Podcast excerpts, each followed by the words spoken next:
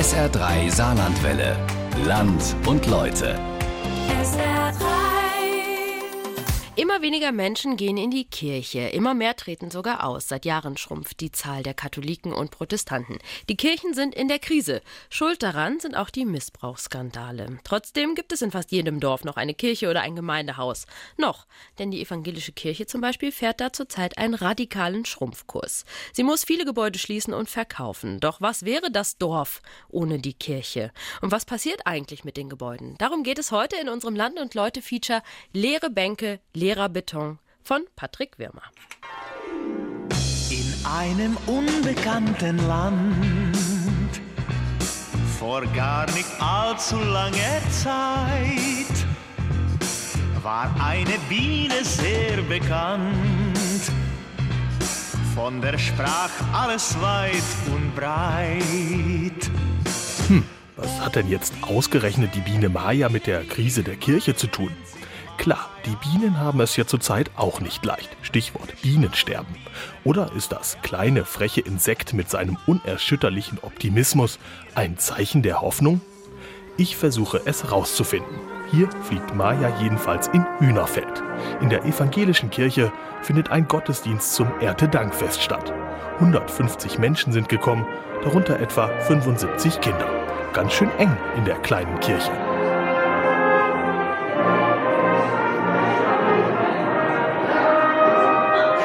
Rolf Kiewit, 63, Brille und markanter Rauschebart. Er steht vorne an einem Redepult neben dem Altar. Gegen den Kinderlärm kommt der Pfarrer mit seiner Gitarre kaum an.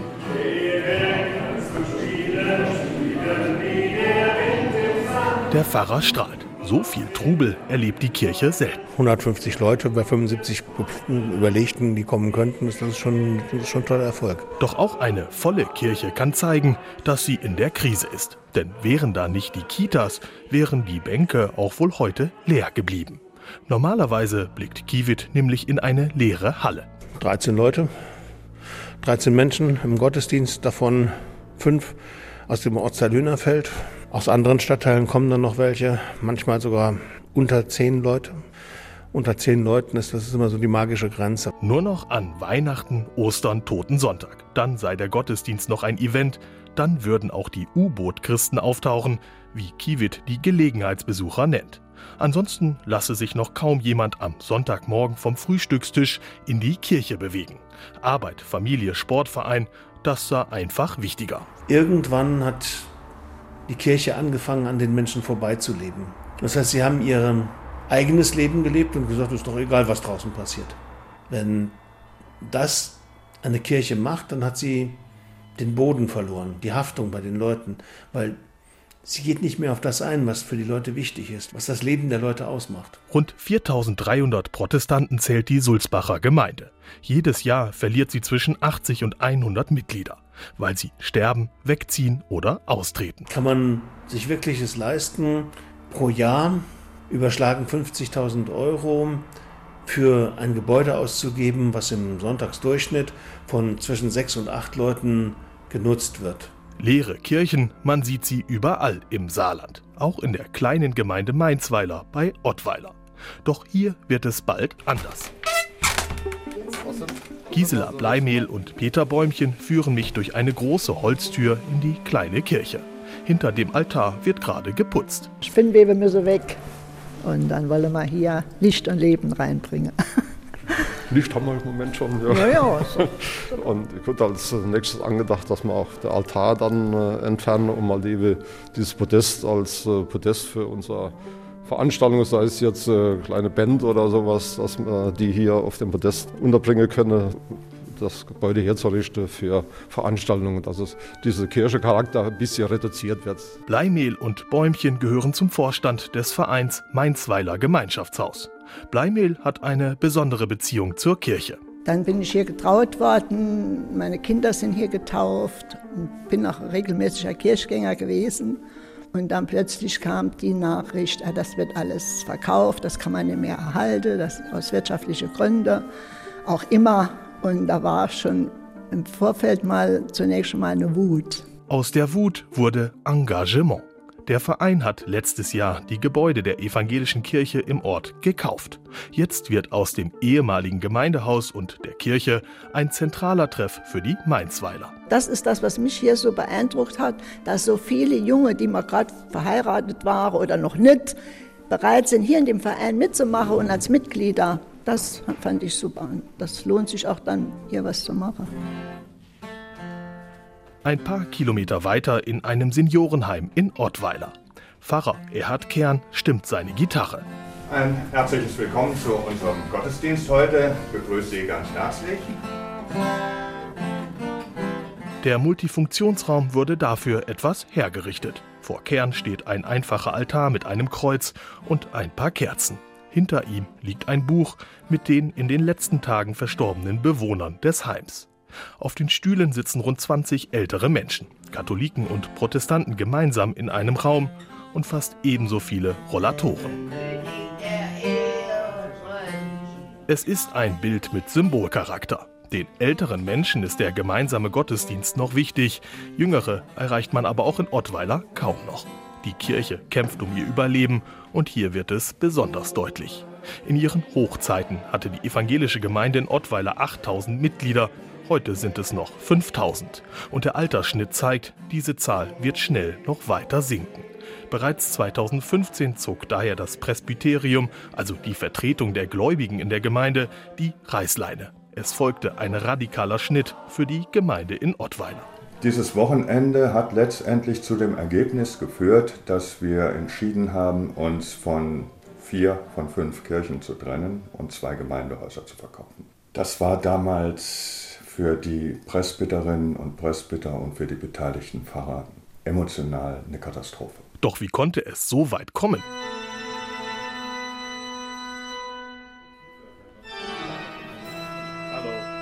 Ein paar Kilometer weiter in Neunkirchen, der Sitz des Kirchenkreises Saar-Ost, der kleinere der beiden evangelischen Kreise im Saarland.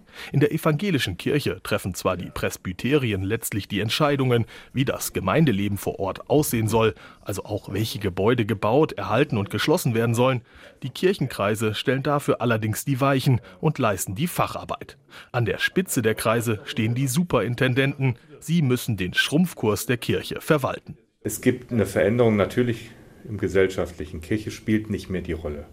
Also wenn Sie früher geguckt haben, warum man in die Kirche gegangen ist, man musste es. Letztendlich irgendwo so die Angst vor der Hölle oder ich weiß nicht was oder vor den Autoritätspersonen, das gibt es Gott sei Dank nicht mehr. Ne? Wir haben ja 2017, erst zwei Jahre her, Reformation. Das braucht man nicht mehr haben. Sagt Markus Karsch, Superintendent des Kirchenkreises Saar-Ost. Ich bin jetzt äh, seit 15 Jahren Superintendent und in diesen 15 Jahren habe ich erlebt, dass die Gemeindemitgliederzahlen äh, kontinuierlich rückläufig waren. Und zwar egal, was wir getan haben, es ging immer weiter abwärts. Es hat also auch nicht unbedingt mit der Qualität unseres Handelns zu tun sondern mit gesellschaftlichen Entwicklungen, dass Kirche an Relevanz verliert auf der einen Seite, auf der anderen Seite aber auch, dass die Bevölkerung schlicht und einfach schrumpft. Sagt Christian Weyer, Superintendent des Kirchenkreises Saarwest.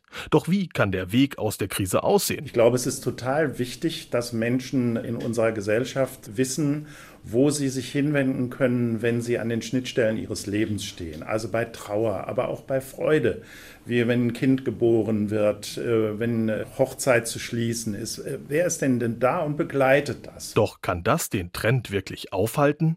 Innerhalb von 30 Jahren hat die evangelische Kirche im Saarland rund 40.000 Mitglieder verloren. Heute sind es noch rund 140.000. Bis 2060 rechnen die Kirchen mit einer Halbierung der Mitgliederzahlen, das heißt nur noch rund 70.000 Protestanten im Saarland. Das wirkt sich auch auf die Finanzen aus. Die Kirchensteuereinnahmen könnten zwar dank der guten wirtschaftlichen Lage in Deutschland wohl bis 2060 konstant bleiben, durch den Kaufkraftverlust könnten sich die allerdings de facto halbieren. Dabei haben schon jetzt viele Gemeinden im Saarland schwer zu kämpfen. Wie schlimm es um den Haushalt steht, wurde offenbar erst in den letzten Jahren richtig deutlich. Rückblick 2012. Der Haushalt der Gemeinden im Gebiet der evangelischen Kirchen im Rheinland wurde ab diesem Zeitpunkt auf das sogenannte Doppische System umgestellt. Die Gemeinden müssen dafür ihre Gebäude, etwa Kirchen, Gemeinde und Pfarrhäuser, genauer unter die Lupe nehmen. Wie werden sie genutzt? Wie werden sie besucht?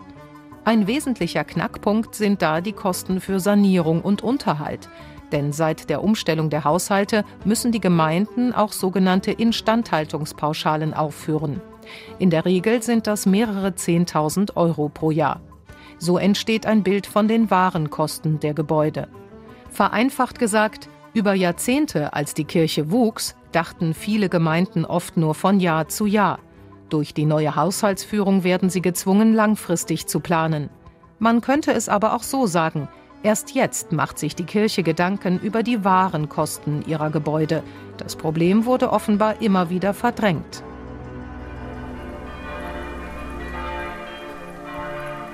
In Hühnerfeld ist der Erntedankgottesdienst zu Ende. Pfarrer Kiewit hat nun Zeit für einen kleinen Rundgang durch die Kirche. Diese Kirche ist für Sie schon was Besonderes. Ja, die ist, äh, sie sind 30er Jahren gebaut. Also man, man sieht es daran, dass sie etwas klotzig gebaut ist. Dadurch hat sie eben halt eine, eine besondere Art von Architektur, ist von einem Kölner Architekten gebaut worden. In der Sakristei kann man sich die Kirche genauer anschauen. Dort auf einem Schrank steht ein Modell des Gebäudes. Zugegeben, es wirkt etwas wie ein altes Spielzeug, das man auf dem Schrank vergessen hat. Doch trotz des Staubs zeigt es den früheren Stolz der Sulzbacher Protestanten und wie die Gemeinde früher zusammengehalten hat. Denn das Modell wurde in den 30er Jahren benutzt, um Spenden für den Bau zu sammeln. Bürger, die ihre Groschen für den Bau einer Kirche hergeben, das wäre wohl heute, auch im Zeitalter des Cents, undenkbar. Weil auf der einen Seite die, die, Kirche im Ort wichtig ist. Klar, wir brauchen eine Kirche, jeder braucht eine Kirche im Ort. Wir wollen die Kirche im Dorf lassen.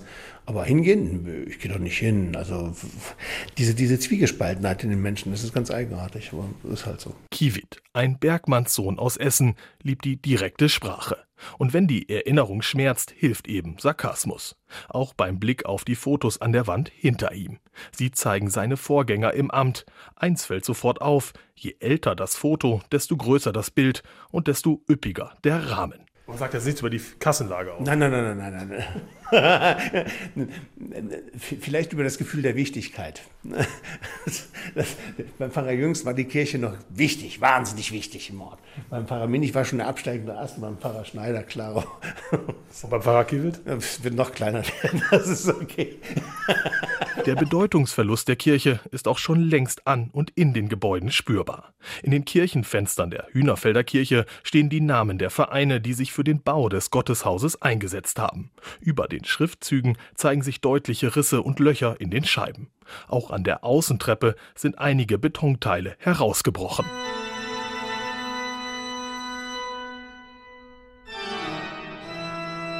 Aber auch anders lässt sich der Verfall darstellen. Im Büro des Kirchenkreises Saar-Ost in Neunkirchen sitzt Kasimir Joost vor mehreren Tabellen und Grafiken. Ich bin der bauberatende Architekt vom Kirchenkreisverband an der Saar, also für beide Kirchenkreise. Ich war bis 2012 in einem freien Architekturbüro, das im Vorfeld ab 2004 die sogenannte Gebäudestrukturanalyse für die evangelischen Kirchen an der Saar durchführten. Die Gebäudestrukturanalyse soll genau zeigen, wie es um die insgesamt 270 Gebäude der evangelischen Kirche im Saarland steht. Sie zeigt vor allem auch das Elend. Summa summarum haben wir 270 Gebäude, um die 80 Kirchen, die Hälfte davon unter Denkmalschutz. Summa summarum gibt es vielleicht ein Drittel der Gebäude, die so diese Nachkriegs Problematik haben. Diese Nachkriegsproblematik macht den Haushalten der einzelnen Gemeinden besonders zu schaffen. Es geht dabei um Kirchen, Pfarr- und Gemeindehäuser, die in den 50er und 60er Jahren errichtet wurden. Zum Teil mit günstigen Materialien, energetisch zum Teil völlig veraltet. Sanierungen und Modernisierungen wurden über Jahrzehnte vernachlässigt. Auch das ist in den Grafiken von Casimir Joos zu sehen, und zwar in Form von großen Wellen. Da kommt ein Tsunami. Der zeigt also nichts anderes, diese Megawelle, die vorne steht. Das heißt also, diese Kirchengemeinde hat einen aktuellen Investitionsbedarf von 1,5 Millionen, um wirklich alle Bauteillebensdauerenden zu beseitigen. An diesem Beispiel wird klar, diese Gemeinde hat das Thema Sanierung über Jahrzehnte vor sich hergeschoben. Genau ja. so. Ja. Da kann ich um plus minus zehn Jahre zwar diskutieren, aber äh, trotzdem ist das Dach in 10 oder 15 Jahren fällig. Selbst wenn es heute schon zehn Jahre überfällig ist. Und äh, das soll so die Zukunft zeigen. Der Zahn der Zeit nagt. Die meisten Gemeinden haben es mit einem Sanierungsstau von mehreren hunderttausend Euro zu tun. Und das auch schon bei kleineren Kirchen und Gemeindehäusern. Wie sieht es da erst bei der zentralen Kirche der Protestanten im Saarland aus, der Ludwigskirche in Alzerbrücken? Bei diesem auch für Touristen bedeutenden Gebäude kommen auf die Gemeinde kurz- und mittelfristig Sanierungen in Millionenhöhe zu. Händeringend suchen die klammen Protestanten nach Geldern. Die Krise der Kirche wird somit am Ende wohl auch zu einer Mammutaufgabe für die öffentliche Hand. Wie umgehen mit dem im Saarland besonders großen Schatz an Baudenkmälern? Wie umgehen mit den Dutzenden Kirchen, wenn sich ihr Besitzer nicht mehr um sie kümmern kann? 600 Meter weiter bis zum Ziel. Was der Sanierungsstau konkret bedeutet, erlebt Pfarrer Erhard Kern in Ottweiler. Die Instandhaltung der Gebäude ist über die Jahrzehnte vernachlässigt worden, wie überall. Weil auch da das Geld schon nicht da war, um die Gebäude so in Schuss zu halten, dass sie auch langfristig äh, gut gebrauchbar sind. Das ist so. Anders gesagt, über Jahrzehnte wurde wirtschaftlich über die Verhältnisse gelebt. Also ich denke, in der Zeit der 50er, 60er Jahre war das so. Da war Aufbruch, wir brauchen jetzt die Gebäude, jetzt geht es los, die Leute kommen, die sind da, die Kinder sind geboren, wir müssen damit umgehen. In der Zeit hat niemand an die Folgekosten gedacht. Da bin ich ziemlich sicher. Deswegen kämpft die Gemeinde schon heute mit einem hohen Defizit. Der Pfarrer sieht daher noch dunklere Zeiten kommen. Also selbst die Veräußerung der Gebäude bringt uns nur einen Aufschub letztendlich. Ne? Es muss also weiter nach vor allem langfristigen Lösungen gesucht werden. Wie so eine Lösung aussehen könnte, schaue ich mir in Stennweiler an. Der Ortsteil von Schiffweiler gehört zur Pfarrgemeinde Ottweiler. 2300 Menschen leben hier. Die evangelische Kirche wurde 2015 geschlossen. Auch hier kamen zuletzt nur noch ein paar Besucher regelmäßig in den Gottesdienst. In einer Bäckerei will ich daher wissen, wie die Stennweiler die Schließung ihrer Kirche erlebt haben und ob sie sie überhaupt vermissen. Ich finde, dass die Kirche allgemein immer mehr zurückgeht. Es sind weniger Pfarrer da, die katholische, die machen die Pfarrei groß. Ja, und man hat keinen Kontakt mehr zum Pfarrer. Die Beerdigungen werden von Pastoralreferenten gemacht. Ist auch nichts mehr. Ne? Dass die jungen Leute aus der Kirche rausgehen, ist eigentlich verständlich. Vor allen Dingen, ich wohne hier, sie ist direkt um die Ecke und die Kirchenglocken sonntags morgens ging gar nicht. Doch auch in Zukunft werden die Glocken nicht ganz verstummen. Der Glockenturm ist das letzte sichtbare Überbleibsel der Kirche. Dafür hat sich der Pfarrer eingesetzt. Wann werden die jetzt geläutet? Wenn einmal Gottesdienst ist, etwa bei besonderen Tagen, Feiertagen oder wenn man fest ist oder so, dann können wir läuten. Ansonsten bleibt nicht mehr viel von seiner Kirche. Vom alten Nachkriegsbau mit seinem roten Giebeldach ist nichts mehr zu sehen. Ein moderner Funktionsbau hat ihn mittlerweile ersetzt. Die Gemeinde hat das Gebäude an eine Gesellschaft verkauft. Bald soll hier ein Pflegeheim eröffnen. Wenn Sie das jetzt hier so sehen, so eingezäunt mit dem Turm, der noch übrig geblieben ist aus der Zeit, ist das, sagen Sie, ist das eher mit Schmerzen verbunden oder sagen Sie, oh, jetzt geht es hier voran und entsteht was Schönes Neues? Beides, beides. Den Turm jetzt da so eingebaut zu sehen, ist auf der einen Seite schön, weil er noch da ist und weil er sich einfügt in das Gebäude. Aber insgesamt ist es natürlich traurig, dass das Kirchengebäude weg ist. Dass aus Kirchen, Pfarr- und Gemeindehäusern Pflegeheime werden, darüber diskutieren viele Gemeinden im Saarland. Denn es liegt nah, der Bedarf an Heimen ist groß, viele kirchliche Träger investieren in diesen Bereich. Und der Einfluss der Kirche bleibt zumindest teilweise erhalten. Aber auch andere Alternativen werden diskutiert. Aus einigen Kirchen wurden bereits Wohnhäuser, es gibt auch Ideen, aus Gotteshäusern Kletterhallen zu machen. Vieles scheint möglich. Man darf also kein Bordell in eine Kirche reinmachen. Auch keine Moschee übrigens. Wohl eine Synagoge. Also da gibt es Vorschriften einfach. Das gilt für ein Gemeindehaus nicht. Ansonsten wäre uns natürlich immer am liebsten, das Gebäude ist irgendwie für die Gemeinschaft vor Ort nutzbar. In Mainzweiler ist man genau diesen Weg gegangen. Auch hier wurde die Kirche geschlossen, doch die Mainzweiler Bürger wollten sie retten. Jetzt hat der Verein Mainzweiler Gemeinschaftshaus die Kirche gekauft für rund 50.000 Euro. Das Geld kommt von den rund 150 Mitgliedern des Vereins. Einige von ihnen haben tausende Euro gespendet. Der Verein hübscht die Kirche nun auf. Viel braucht es dafür nicht. Anders als andere Bauten wirkt die Mainzweiler Kirche warm und einladend. Viel Holz, große Fensterseiten, in den Wänden kleine Lichtschächte, die ein buntes Farbenspiel in den Raum werfen. Doch der Umbau ist für Gisela Bleimehl vom Vorstand des Vereins auch ein Abschied. Vor alle Dinge ist es der Geruch, der hier in der Kirche ist. Wenn ich hier die Tür aufmache, ist immer noch der Geruch von, der immer schon da war. Und dann der Altar, also dass der weg soll, das, das trifft mich schon tief. Doch die Freude, dass etwas Neues entsteht, ist größer. Konzerte, Lesungen, private Feiern. Der Verein kann sich in der Kirche vieles vorstellen, um dem Haus wieder Leben einzuhauchen. Im Gemeindehaus nebenan hat die Wiederbelebung bereits gut funktioniert. Der Verein hat es bereits 2015 übernommen für einen symbolischen Preis. Das Gebäude wirkt einladend, auch hier viel Holz, eine breite Fensterfront, die man aufmachen kann, ein großer Garten. Zudem eine kleine Bühne für Veranstaltungen, dort stehen auch Kreuze und ein kleiner Altar. Kirchlich wird das Gemeindehaus aber nur noch selten benutzt. Fast jedes Wochenende ist der Saal vermietet. Dann haben wir Feste, wir haben für Gruppe und Kreise hier Platz. Für Mainzweiler ist der Umbau ein Glücksgriff. Und es war ja auch lange Jahre hier im Ort überhaupt kein Gasthaus mehr, keine Wirtschaft. Also hat der Verein selbst Hand angelegt. Die meisten kleineren Arbeiten haben die Ehrenamtlichen selbst erledigt. Viel zu machen war bislang allerdings noch nicht, sagt Peter Bäumchen, Vorstandsmitglied und Architekt in Rente. Im Moment geht es noch, was so Anstichfenster betrifft oder teilweise Heizungsanlage oder Umstellung der Heizungsanlage über Thermostatventile und sowas. Diese Sachen können wir hier vom Verein durch die Mitglieder noch stemmen oder kleinere Elektroinstallationen Installationen sehe ich also im Moment für die nächsten fünf Jahre keinen großen Renovierungsstau. Jetzt müssen beide Gebäude nur noch regelmäßig bespielt werden. Denn mit den Mieteinnahmen sollen sie langfristig gesichert werden. Auch will der Verein um öffentliche Fördermittel werben. Ob das gelingt, bleibt abzuwarten. Auch deshalb ist der Mainzweiler Weg wohl für andere Gemeinden keine Option. Dort, wo es vielleicht nur wenige engagierte Bürger gibt, die bereit sind, Zeit und Geld zu investieren. Und wo die Gebäude in einem deutlich schlechteren Zustand sind.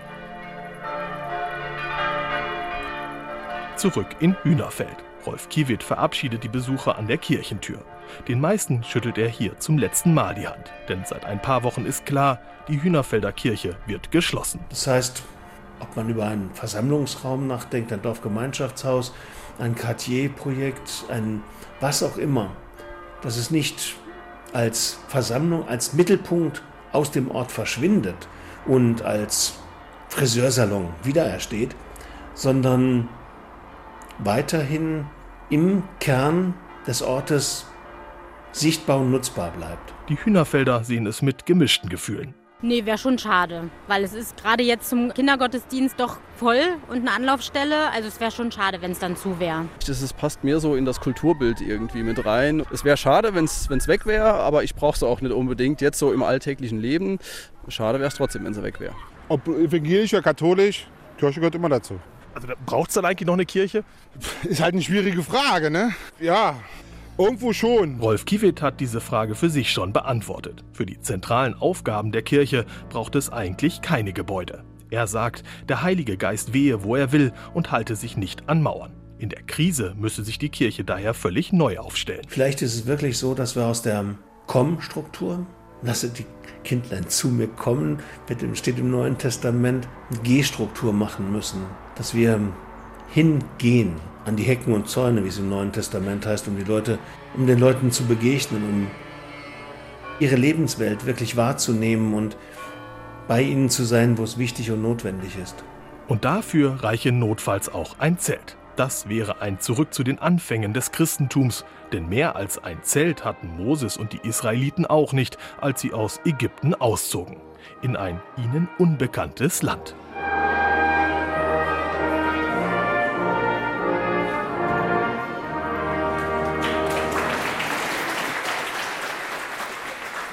Unser Land und Leute, leere Bänke, leerer Beton von Patrick Wimmer können Sie auch noch mal nachhören. Klicken Sie sich einfach auf sr3.de oder in der SR3 App.